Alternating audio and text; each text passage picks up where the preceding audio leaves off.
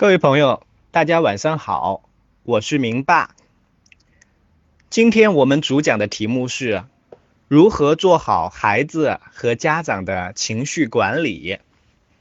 首先，我想请大家思考一个问题：情绪有没有好坏、对错之分呢？通常我们的第一反应都是，当然有了，开心快乐的情绪自然是好的，伤心、愤怒、害羞。都是不好的。孩子如果出现这样的情绪，那肯定是不好的。那么我们再想一想，如果宝宝受伤了，不哭着求助，被人欺负了，不敢发怒，遇到陌生人，立刻人来疯似的扑到别人怀里，那我们的孩子会怎么样呢？后果一定相当可怕吧。所以，孩子的每一种情绪都有他。自身的价值，它是人类在进化过程中出于生存和自我保护的需要沉淀下来的。每一种情绪都有它的合理性和必要性，特别是零到三岁的幼儿，他们的情绪对其生存和发展起着至关重要的作用。他们是激发宝宝心理活动和行为的驱动力。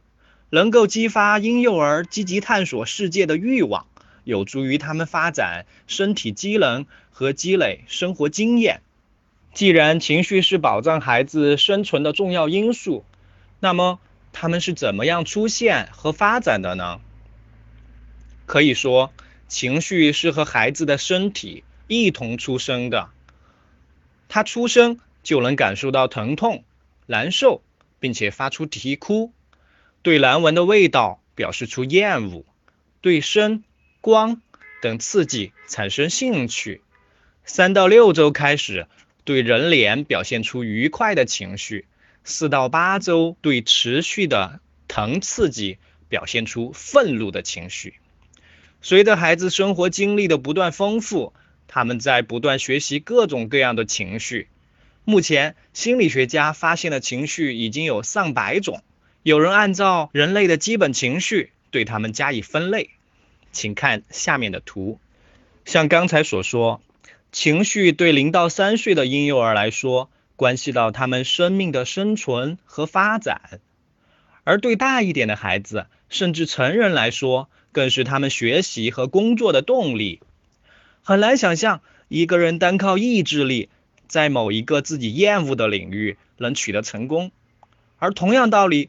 一个人在自己感兴趣的领域，一定是很容易获得成功的。而最新的研究也显示，一个人的成功只有百分之二十取决于智商，而百分之八十则取决于情商。即使我们保守一点，不说在生命的前六年，情绪发展比智力发展更重要，我们也应该认为，情绪的发展和智力的发展同等重要。而事实上，孩子情绪的成长如同身体的成长一样，需要十八年，期间经历的三个叛逆期，即宝宝叛逆期、儿童叛逆期、青春叛逆期，都是孩子情商发展的关键时期。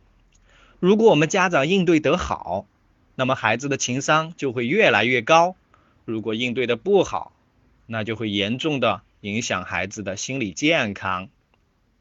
因此，我们可以用一句话来总结刚才的内容，叫做“情商高手从娃娃抓起”。刚才我们说了，孩子的情绪天生就有，并且有自身的价值。不过，通常来说，我们还是希望孩子的正面情绪多一些，负面情绪呢少一点。毕竟，孩子健康快乐才是我们追求的目标。整天哭哭啼啼、愤怒恐惧的孩子。也是很容易生病的，因此我们对待孩子负面情绪的基本态度可以概括为七个字：不惹他，也不怕他。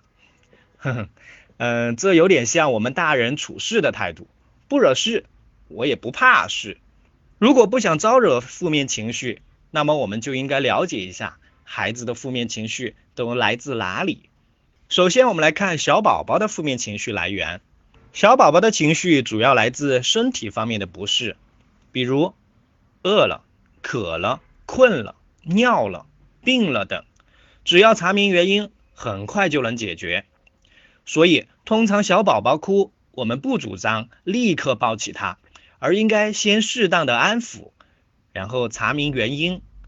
如果立刻抱起，过度安慰，虽然容易很快止哭，但却像给伤病的人吃止疼药一样，反而掩盖了伤病的真正原因。对于幼儿，甚至儿童、青少年乃至成人，能够引起负面情绪的因素就越来越多了。首先，依然是身体方面的不适，如同小宝宝一样，身体方面的不适很容易引发负面情绪。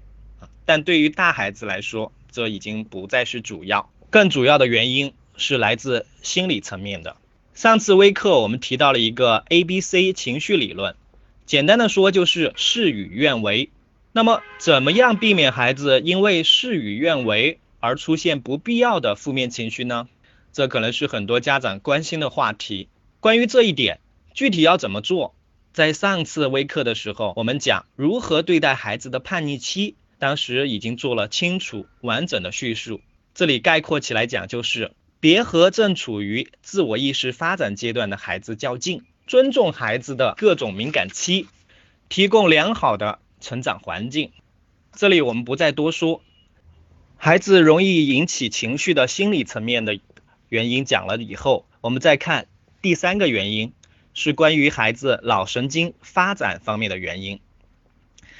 现在人们已经知道大脑的哪些部分和人的情绪变化有密切关系，比如负责我们恐惧感的一个关键中枢叫做杏仁核，是位于大脑深处的组织，其形状和大小都类似于杏仁，因此得名。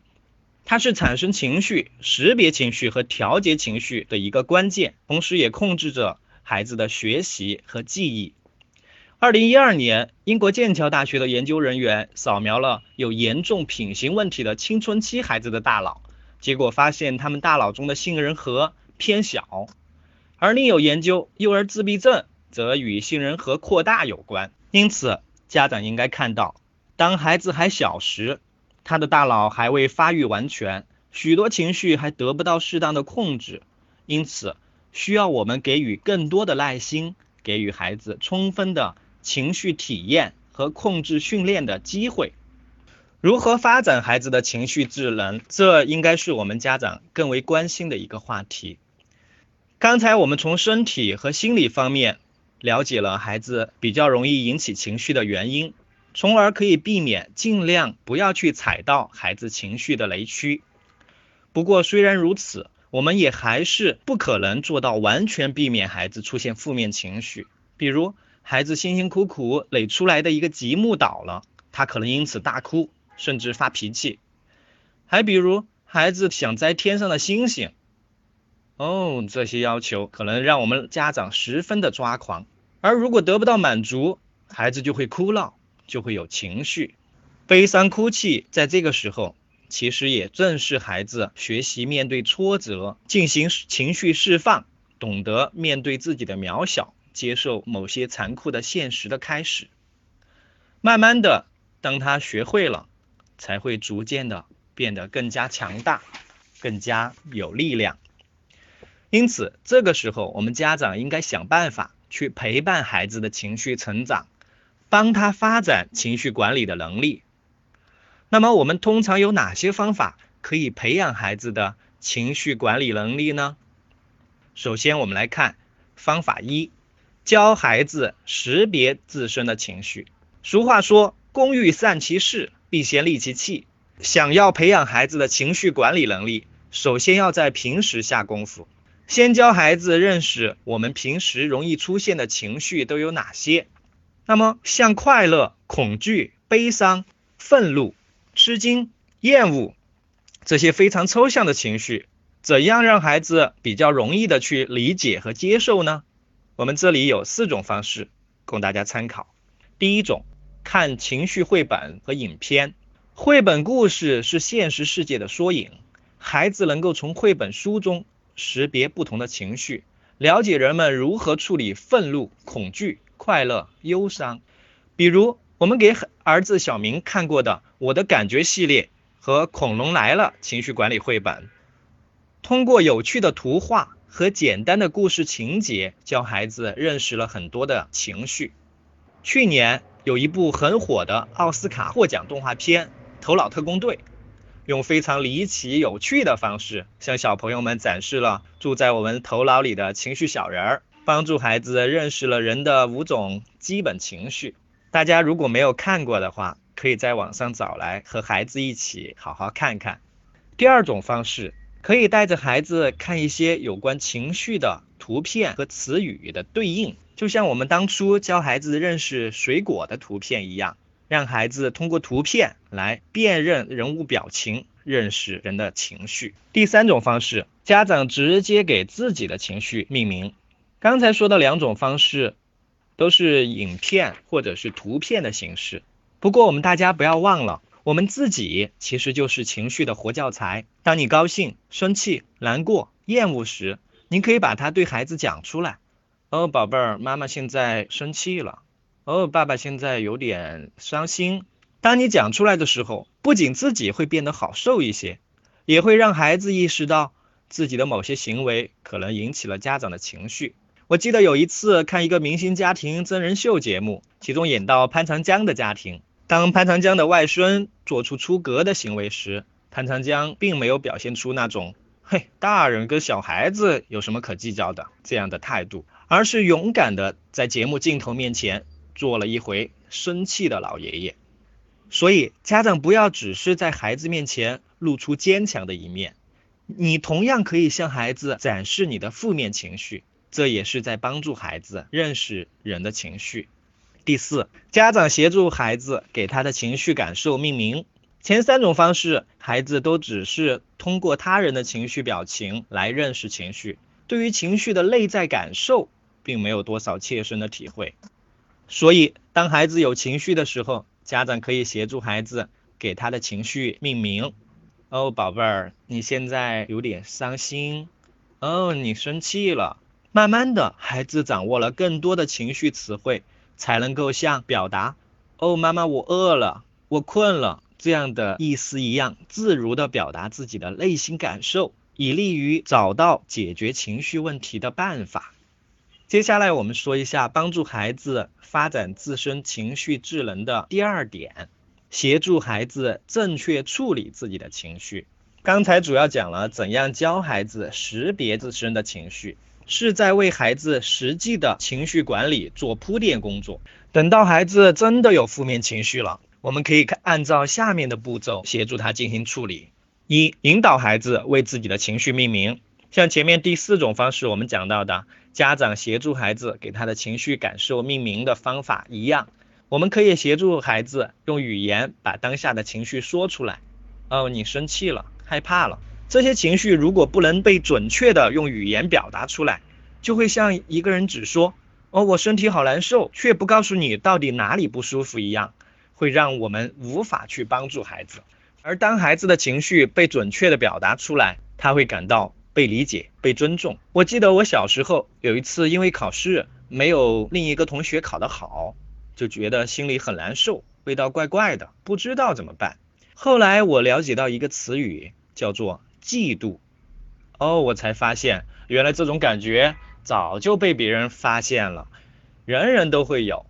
慢慢的，我也就释然了，不再为自己嫉妒别人而感到羞愧。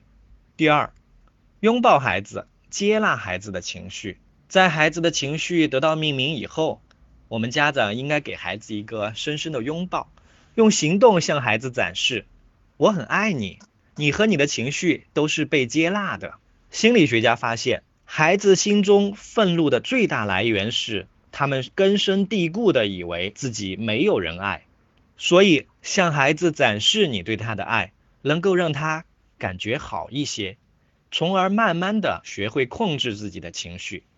遗憾的是，生活中我们常常看到，一旦孩子开始哭，很多家长便会想尽一切办法进行制止。温柔一点的会说：“乖，别哭了。”鼓励的说：“宝贝不能哭，宝贝要勇敢。”耐心差一点的可能会呵斥孩子：“有什么好哭的？不准哭。”总之，哭是被禁止的。进而让孩子觉得自己是不被爱和接纳的。第三点，让孩子的情绪自然流淌。首先，我们来看一段上一次一位朋友在咱们的微信群里面分享的一则手机录像。视频中，那位小朋友因为妈妈上班走了，就坐在床上大哭。摄像的叔叔问他：“是不是哭出来就好受一点啊？”他说是，随即又继续大哭起来。后来，孩子哭着哭着，竟然笑了起来。事实上，让孩子的情绪自然流淌，允许他和自己的情绪待在一起，也是在对孩子表达爱和接纳。这一点具体来讲，包含两个方面。第一，给他时间哭。儿童情绪的特点通常是冲动、激烈、单纯。冲动的意思是来得快，去的也快；激烈的意思呢？是情绪的表达很直接，不分时间场合，也不会有所克制，完全使出了洪荒之力。单纯的意思是只对当下的事情产生情绪，不会叠加其他的事情。比如有一次，一个小朋友抢了小明的玩具，他很生气，但是他仅仅是因为小朋友抢了他的玩具这件事，而不会同时因为那个小朋友昨天还打过他。从这点来看，小朋友们都是不记仇的。根据儿童情绪的特点。通常一种情绪在没有外力干预的情况下，不会持续超过五分钟。所以，我们下次再看到孩子哭时，再给孩子的情绪命名、拥抱他之后，不妨看着钟表记一下时。我家小明的最高记录也就四分十八秒。前几天他不小心额头撞到门框，撞出个大包来，也才哭了三分钟。第二个方面，给他空间哭。不知道大家有没有留意到？孩子哭闹时，成年人总是喜欢当观众，甚至夹杂着嬉笑。试问一下，如果一个成年人遭受了不如意，在那里伤心的哭泣，我们还会去笑话他吗？比如昨天小明扶着墙踩一个圆筒玩时，不小心滑倒了，结果爷爷立刻笑嘻嘻地说：“呵呵呵，你怎么搞的嘛？”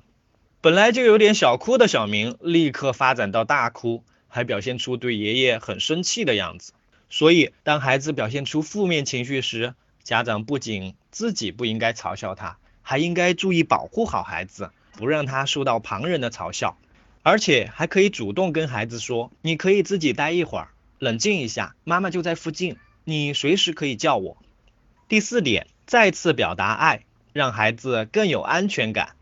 大家或许都同意，眼泪是最好的疗伤药。在让孩子的情绪自然流淌、自然消退的时候，家长也要注意观察。三到五分钟之后，孩子是不是哭闹的状态有所变化，比如哭声变小或者断断续续，这时他的情绪就可能出现了转机。家长应该立刻采取巧妙的办法转移孩子注意力，把孩子带入新的情境中，从而有效改善孩子的情绪。比如刚才视频里的那个孩子。在他哭了一会儿，感觉好受一些的时候，摄像的叔叔说：“现在是不是感觉好了点呀？我们去楼上吃点水果，看点动画片，好不好？”结果孩子很快就被带出了因思念妈妈而伤心的情绪状态。为这位叔叔点赞哦。第五点，理解孩子情绪背后的原因。有情绪的时候不适合解决问题，这是公认的。但是。情绪往往只是事情的结果，要想避免下次再出现相同的情况，我们还是有必要跟孩子一起找出产生情绪的原因，加以解决。当然，这个办法主要针对大一点的宝宝。例如，一个孩子从幼儿园回来以后，情绪有些低落，妈妈说：“哦，宝贝，你看起来有些有些不高兴呀。”孩子回答：“嗯，老师今天表扬了小明。”妈妈说：“哦，是不是老师没有表扬你，你有些失落呀？”孩子说：“我不喜欢老师了。”妈妈说：“对，怎么能不表扬咱们呢？”这个案例对话以妈妈的附和声结束，孩子也许当时满意了，但是妈妈却没能够帮助孩子就事件进行进一步的思考。如果我们换一种方式呢？妈妈说：“哦，宝贝，你看起来有些不高兴呀。”孩子说：“老师今天表扬了小明。”妈妈说：“哦，老师没有表扬你，你有些失落啊。”孩子说：“嗯，我不喜欢老师了。”妈妈这时候说：“你肯定做了一些努力，希望得到老师的表扬，结果却没有。”孩子说：“是啊，是啊，我就是晚一点举手了，下一次我一定要早点把手举得高高的，好回答问题。”从两个案例的对比中，我们能够体会到，孩子需要的并不是只是妈妈的认可，而是妈妈对孩子情绪的回应和正确的解释。因为孩子们的内心世界十分的丰富，连他自己也搞不明白，所以父母的智慧之处就在于帮助孩子梳理自己，然后等孩子自己找出解决之道，自己做出选择。刚才我们主要讲了。家长如何协助孩子处理自己的情绪？注意是协助孩子。当然，我们一个人最终是要走向独立的，所以我们希望孩子最终能够进行情绪的自我管理。所以我们还有必要教会孩子管理自己情绪的一些方法。当然，这个内容呢，主要是针对大一点的宝贝。可能今天群里，呃，我们的小宝贝还多一些，大家可以放心，我会把。详细的内容整理成文字，然后分享到我们的爸妈堂，还有我们的微信群里面。嗯，大家可以再稍后去关注一下。我们接下来讲我们的第五大点：怎样做好家长自身的情绪管理？每个人都是情绪的动物，如果不能做自己情绪的主人，就往往沦为情绪的奴隶。客观来讲，我自己的情绪处理能力都不是很好。不过好在我们成年人有更多的理性，可以通过学习和刻意的训练，让自己更好的控制自己的情绪。在学习情绪管理的路上，现在的我的确比以前好了很多。下面我就和大家分享一些我自己学到的情绪管理的方法和一些知识。一、梳理原生家庭。带给自己的影响。虽然我们现在都是为人父母，可是我们也曾经是小孩子。我们的父母给我们打上的情绪的烙印还清晰可见。如果我们不能反观自己，找到原生家庭给我们留下的心理阴影，并予以修复，那么我们就很难走出和自己的原生家庭不同的教子之路。美国一项针对家庭的研究发现，如果父亲或母亲得了焦虑症，那么他们的孩子患上焦虑症的风险是正常孩子的七倍。那些在暴力家庭中成长起来的新一代父母，虽然心里暗暗发誓不再打骂孩子，却往往会在实际行动中再次上演家庭暴力。尹建莉老师的新书《好妈妈胜过好老师二：自由的孩子最自觉》里面就有一个信佛的妈妈。为何狂打孩子的内容，它主要讲了一个妈妈因为童年的心理阴影面积过大，一直都不喜欢孩子。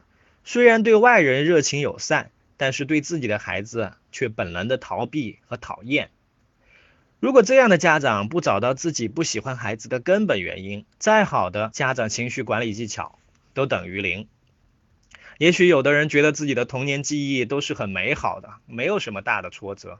但是那也许只是表象，对现在作为成年人的我们来说，算不上挫折伤害的事情，可能在当年对处于幼儿的我们来说，就是一种莫大的伤害。我现在依然记得我爸爸小时候对我说过的话，尽管我一直努力忘记。他说：“话多，吃饭。”嗯，普通话就是话太多了，吃饭。从此以后，在家里我不怎么爱讲话了。尽管我爸爸当年说这些话时，只是根据当时的情境随便一说，但是对于幼儿来说，那可能就会被当作真理，一直奉行下去，成为一种习惯。明白了这一点以后，有时候吃饭时，小明的话的确太多了，我就会想起早年爸爸说过的那句话，进而有意识的去。克制自己，千万不对小明说那样的话。第二点，过好自己的日子，如婚姻、事业、学习，从而为孩子树立好的榜样。情绪感受上的喜怒哀乐，和我们的情感感受上的爱情、友情、事业等情感，在行为的过程中会相互影响。如果我们在自己的婚姻、事业、友情等方面，有良好的情感体验，就会经常处于良好的情绪之中。比如，今天爸爸的工作得到了老板的赏识，升职加薪了，是不是回家以后心情会更好？对老婆、对孩子都会有更多的耐心和关爱呢？所以，作为家长，我们千万不能一心只为了孩子，也要留一点时间和空间给自己，过好自己的生活。而且，我们这样做也是在给孩子树立生活的榜样。上次听一个老师讲，如果你在孩子小时候不陪他成长，那将来等你老了，他也不会陪你。许多人可能只是听出了亲子关系淡漠的味道，不过我还听出了。家长给孩子做榜样的含义，因为如果你现在给孩子留下了只顾工作不顾家的榜样，那么孩子将来也会天经地义的认为他也应该如此，如此的生活，如此的工作。第三点，抛开面子，放下担心。很多时候，孩子负面情绪的爆发会触及父母内心的同类情绪，引起家长的焦虑，让负能量飙升。最后出现失控崩溃。当孩子哭，家长会怀疑自己是否是合格的父母；另一方面，家长也会担心哭泣会不会让孩子变得懦弱，难以面对生活的困难。同时，家长还可能担心，如果安抚他、顺从他，是不是以后会养出一个熊孩子，用哭闹来达到自己的目的？所以，我们常常通过控制孩子的表现和感受，让自己获得“我是好妈妈”。我是好爸爸的满足感，因此我们要放弃做完美家长的目标，允许自己不完美，允许自己的孩子不完美。第四，不是你脾气差，是你太忙太累了。大家有没有发现，当我们带着孩子急着去做一件事，或要到一个地方去的时候，会比较没有耐心；又或者我们因为工作或者其他原因太累了。也会比较容易生孩子的气。如果您意识到这一点，那么在下次出现这种情况时，我们可以试着试着在着急做一件事情的时候放下，试着在太累的时候给自己放个假。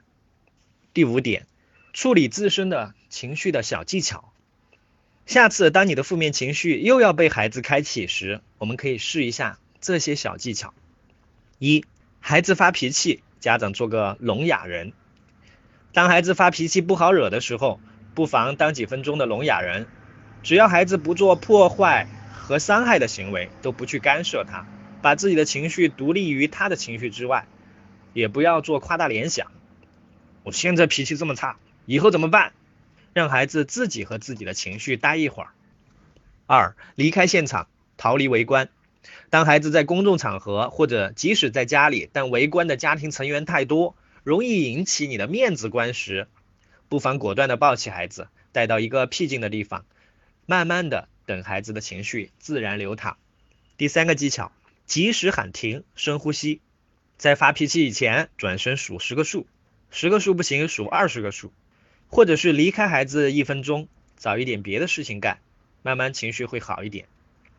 第四个技巧，肢体运动，让自己的身体活动起来。伸伸胳膊，摇摇腿，啊，蹦蹦跳跳，有助于我们放松，缓解情绪。第五个技巧，正当发泄。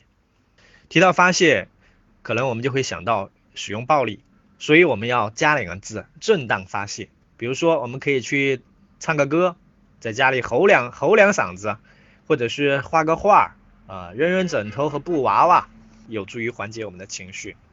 第六个技巧，升华。许多妈妈因为孩子引起自己很多的不愉快，于是呢，开始转而学习家庭教育，看书或者是听我们的微课，最终呢，慢慢学会了理解孩子，走出了自己情绪的阴影。第七个技巧，与有同样问题的其他家长交流。当我们在交流的时候，会发现其实孩子大体上问题都差不多。当我们发现问题不是自己一个人才有的。我们会得到很多的安慰。第八，获得家人的支持。我们可以把自己带孩子的一些情绪感受，还有一些困惑，跟家人、跟老公说一说。当然，如果是老公带孩子，可以跟老婆说一说。一方面可以让他们了解自己带孩子的辛苦，另一方面呢，可以得到他们的安慰。好，以上呢就是我们今天微课主讲的一些内容。嗯，感谢我们的各位家长参与我们的微课啊，我们下周再见喽。